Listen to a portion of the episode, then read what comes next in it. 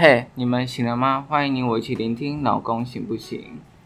有的时候我都觉得看到那些提供待遇很好的真彩广告，真的非常的诱人哎，干脆辞职去做好了。但会不会因为那一哪一集大家没有听到我的声音，直接跳出节目啊？你真的自信破表哎，人家会不会跳出也要看你讲的内容有不有趣啊？而且你的声音，嗯，但我觉得大家光是听到你的声音，应该都在手机前被吓得目瞪口呆了吧？哎，真的是很没礼貌哎。OK，最近每次看到窗户外面的阿伯乐盛开，洒落遍地，就能知道到了毕业季及放暑假的时候。如果也有该毕业的听众，也在此祝你前程似锦。毕业季和暑假到底是能放松，还是压力该来的时候呢？当然是压力啊！我又不像有些人不愁吃穿，家境十分富裕，但我是上雨旁风的家庭，被迫去打工。这社会就是如此的不公平！所以我之前是学生的时候，就一直看报纸找公司职缺。我那时还没有找工作的 app，哪像现在那么方便。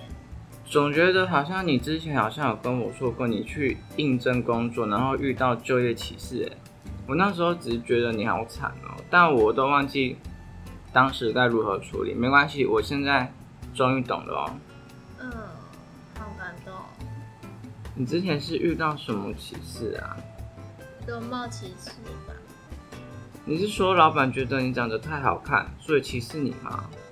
我长得好看不用你说了，但当时其实是老板就说我身上有刺青，所以我隔天就可以不用来上班。啊，雇主这样不可以耶！依就业服务法第五条第一项规定，为了保障国民就业机会平等，雇主对求职人或所有雇佣员工不得以种族、阶级、语言、思想、宗教、党派及灌输生地、性别、性倾向、年龄、婚姻、容貌、五官、身心障碍、星座、血型等等，以往工会会员身份为由予以歧视。其他法律有明文规定者，从其规定。太长太长了，你是在念心经吗？我直接问你好了。如果雇主在刊登真人歧视时，如果设了容貌佳、声音甜美、身材适中等招募条件，也已经涉及容貌歧视吗？当然违法啊！而且如果被检举，劳工局可能会依照就业服务法第六十五条第一项和第三项规定，处新台币三十万元以上一百五十万元以下罚款，并公布其姓名或名称、负责人姓名，并限期令改善。如果一直没有改，就会按次继续发，到时候你这个官老板不止天下皆知了，还可能会破产啊！啊，原来这些真人条件都是不行的啊、那这样真彩广告是能够写什么？哎，征才广告能写的可多了，像是可以写来应征的人要符合什么样的技能啊，工作的薪资、联络方式啊，又不是在选妃选网职，更不是唐老师在张心，那那些无关的就别写了啦。哎，也是啦，但很多真彩广告真的都写的不清不楚哎，那种贴在电线杆上啊，或喷在墙上的广告，倒是都写得很简陋，有时候也不知道葫芦里卖什么药。不过你刚刚说你以前学生时代的时候都会看报纸找打工，那最后嘞有顺利找到吗？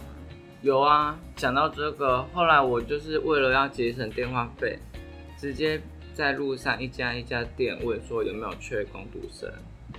后来问到了一家店说有，那时我就欢天喜地，只是也没有特别问说薪资、福利等等。等到上班才知道是按件计酬，一天才一件才五元，并且是播种血盘。maybe 新手吧，我播一盘花了三十分钟，一天才赚三百元上下。但我上班已经超过八小时了耶，手超痛的，隔天还过敏呢、哎，真的，播种血盘是什么？这光听就感觉很专业的工作，怎么最后赚这么少啊？真的。不过想想也是，当初找工作时都没有看薪资条件了。那时我朋友也是在找工作，他比我幸运多诶，不止很快就找到了，而且薪水啊、福利啊这些都写的超明确。这种公开透明真的对劳工超级有保障。听起来你真的吃了一记闷亏，好惨。哎呀，坦白说，其实不接是先知或现男现女等的真人广告真的不少哎，特别是在脸书一些社团超常见，什么我是哪里人那种，而且很多都是小公司，但应征者也很无奈啊，常常受限于自己的生活圈的范围，或者是自己具备的能力条件这些，最后也不能太挑剔，即使知道公司违规征才，但也只能去面试且上班。我懂你的心情。因为我以前也是因为不想离开家里，所以找工作的选项很少，更别说要找到写清楚工作条件的工作，真的超难找。身边很多朋友最后遇到真彩违规，也只能退下去。我是因为当时傻傻的，否则我那时候会向劳工局提出申诉，否则真的不甘心啊。不过申诉要怎么证明啊？老板赶快把广告撤下来说没责任就好了，他们哪会承认？所以除了要拍下真人广告外，如果去面试的话，也可以录音存证，作为对方真的有真人的需求哦。录音吗？这个方式是还不错的，但还是希望可以找出开出的条件都合法的公司啦。我认为去找有上柜上市大型公司，他们这这方面开出的条件会比较清楚，例如最近股价涨翻天的台积电、台湾高铁。哎，可是这些公司也不好进，而且很多新创的小公司也是很有发展性的。这样说也是啦，适才适所也很重要。不过现在好像违法征才广告的现象有好转。我朋友他要真人去刊登广告，结果被报社打来说，劳工局有劳工局要他们做筛选，提醒他在刊登真人广告时，什么能写，什么不能写，但就是怕还是有漏掉的部分。不管怎样，劳工还是要睁大眼去看才对。而且去签订劳动契约的时候，也是要看仔细才行，不要像刷卡那样刷下去就闭眼签。哎，你刷卡都是闭眼睛签哦，看来荷包深不可测哦。哪像我只能去卖肝，去换现金，用我这颗年轻用新鲜的肝换一些微薄的薪水。所以说，虽然许多人被科技公司的薪资与分红之吸引。可是房价、物价一直涨，所得却大不如过往。现在要买房，特别是在台北市这种地方，真的是要不吃不喝一辈子。啊，想起来真悲哀。像我之前看到科技业有在争论，但后来查了一下 PPT 的科技业版，就发现工作时间常常超过十二个小时。然后打开一零四，还发现薪水还写面议，这样去感觉自己就是个大肥。可是并不是写薪水面议就不可以哦。如果薪水是高于四万元，是可以写面议的哦。所以如果低于四万元，就一定要写出来。原则上是啊，或是雇主要给一个合理的薪资区间范围。劳动部也有建议，雇主薪水的区间以五千元为原则才行。那你这样讲还是有问题吧？这样雇主只要辩驳有四万元就好了。那这样雇主就要证明自己真的开得出超过四万元的劳动契约，没有到四万元也会有刊登不实真人广广告的疑虑。所以如果去面试的话，老公发现这个问题，也可以向劳工局申诉啦。这种有问题的真人广告真的很烦哎，像这样就是要开罚。不过除了薪资待遇，你不觉得找工作除了考虑钱，还有很多事情也是要考虑的吗？嘿呀很呀很呀！坦白说，我觉得还是要看公司文化跟气氛啦。特别是面试的时候，有时候问到一些很针对性的问题，感觉就很不舒服。这种公司我就不会考虑。像是什么？像问我说是不是身心健全啊？说真的，即即便身心有障碍好了，会不会影响工作表现才是重点啊？这样问，那人就觉得很歧视、很针对耶。对啊。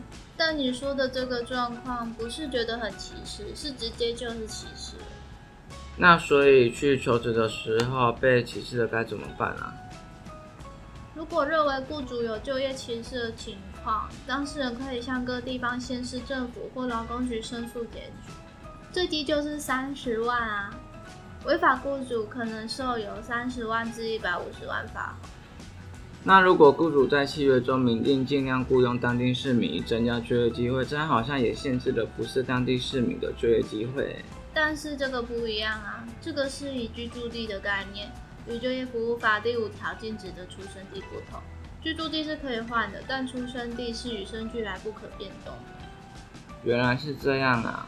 我之前就一直在想，什么是就业服务法第五条会定这些项目，也是啦，毕竟星座血型真的不能改变。对啊，像我这种聪明的 A B 型，也确实一辈子都不会改变。哦，哎，很没礼貌哎，快点回应我。哼，尴尬了吧？我就怕你面试的时候这样讲，才会故意拒点你。我如果去面试，才不会这么白目好吗？不过找工作要担心这么多，也是蛮麻烦的。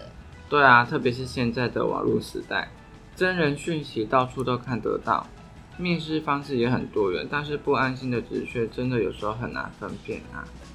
没错，也是蛮希望县市政府能帮助居民筛选及过滤雇主开出的征才条件，让应征者安心投递履历，或许也可以协助失业者给予失业给付。有啦，其实不管是劳动部或各县市的就业资源，都有在注意这些事情哦。看来还是多少有在进步哎。毕竟社会还是在往前进啊，有许多的非法求职广告也是劳工局看报纸才知道的。这句看报纸才知道太像反讽。啊，就真的啊，看报纸、看脸书上面的真才讯息，一个一个找。为了防止大家受害，我真正觉得可怕的反而是那些看起来合法，但是实际到面试时暗藏着诈骗的求职广告，那才是真正的大魔王。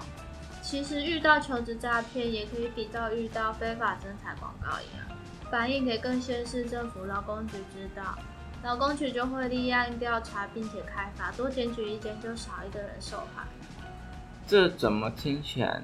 那么像举手之劳的意思。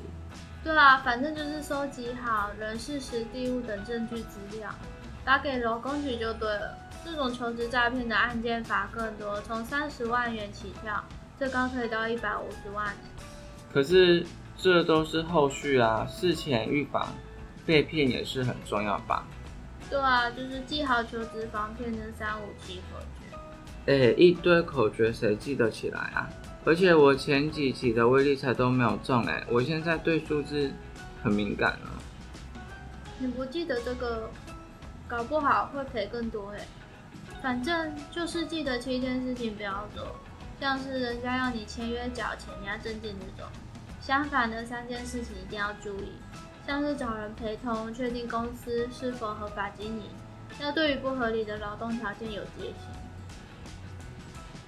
其实好像也没有那么难理解，就是不要傻傻的就对了。对啊，像是五的部分，也只是要多注意是不是有不寻常的地方，多多观察。总之，天下没有白吃的午餐，更没有白拿的好康。啊，这样是不是代表我已经不能信信任任何人了？想太多了啦，还是有很多合法的雇主依照规定招聘劳工哦。重点还是在找职缺时，不要一时冲昏头，谨慎多看才是正经。看来当老板也是有一些能耐的耶。不过应该在真人前也可以向劳工局询问吧。当然啊，劳工局毕竟也不是希望一直开法的嘛。你希望劳动环境可以更好才行，期待能够一步一步的改变，让劳工大翻身。没错，那我们。节目就到此结束，谢谢。